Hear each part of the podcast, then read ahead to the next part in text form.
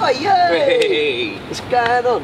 Hey, what's cracking lacking, fam? And have you done though? You sweet? Coasting sunshine, sweet as a nut, or as we say, cotton wool, me old china plate. Oh yeah, I saw your pal the other day, Ricky. He's a proper fucking Ebenezer, isn't he? Oh, fridge, freezer. Fucking lemon squeezer. Oh, a right Julius Caesar. A fucking golden retriever.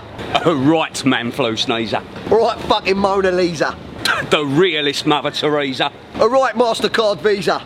A right leaning Sarah Pisa. a right Bacardi Bre- Breeze Breezer. anyway, let's go for a couple of Britney Spears, yeah? Come on. Hey, hold your horses, son.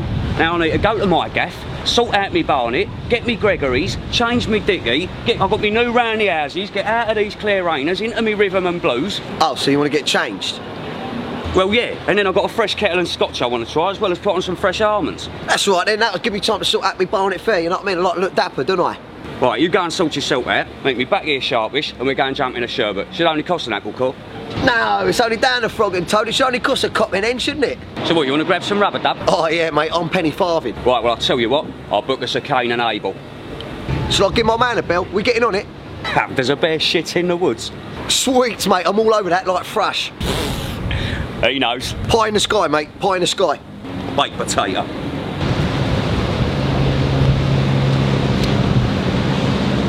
Oh, hello, mother.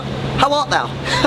About that game of croquet later on with the family. I'm terribly sorry. I'm not going to be able to make it. I met up with one of my fellows. We're going to go for a drink. It did sound spiffing, though. Anyway, I've got to go. Ciao, ciao. Love, love.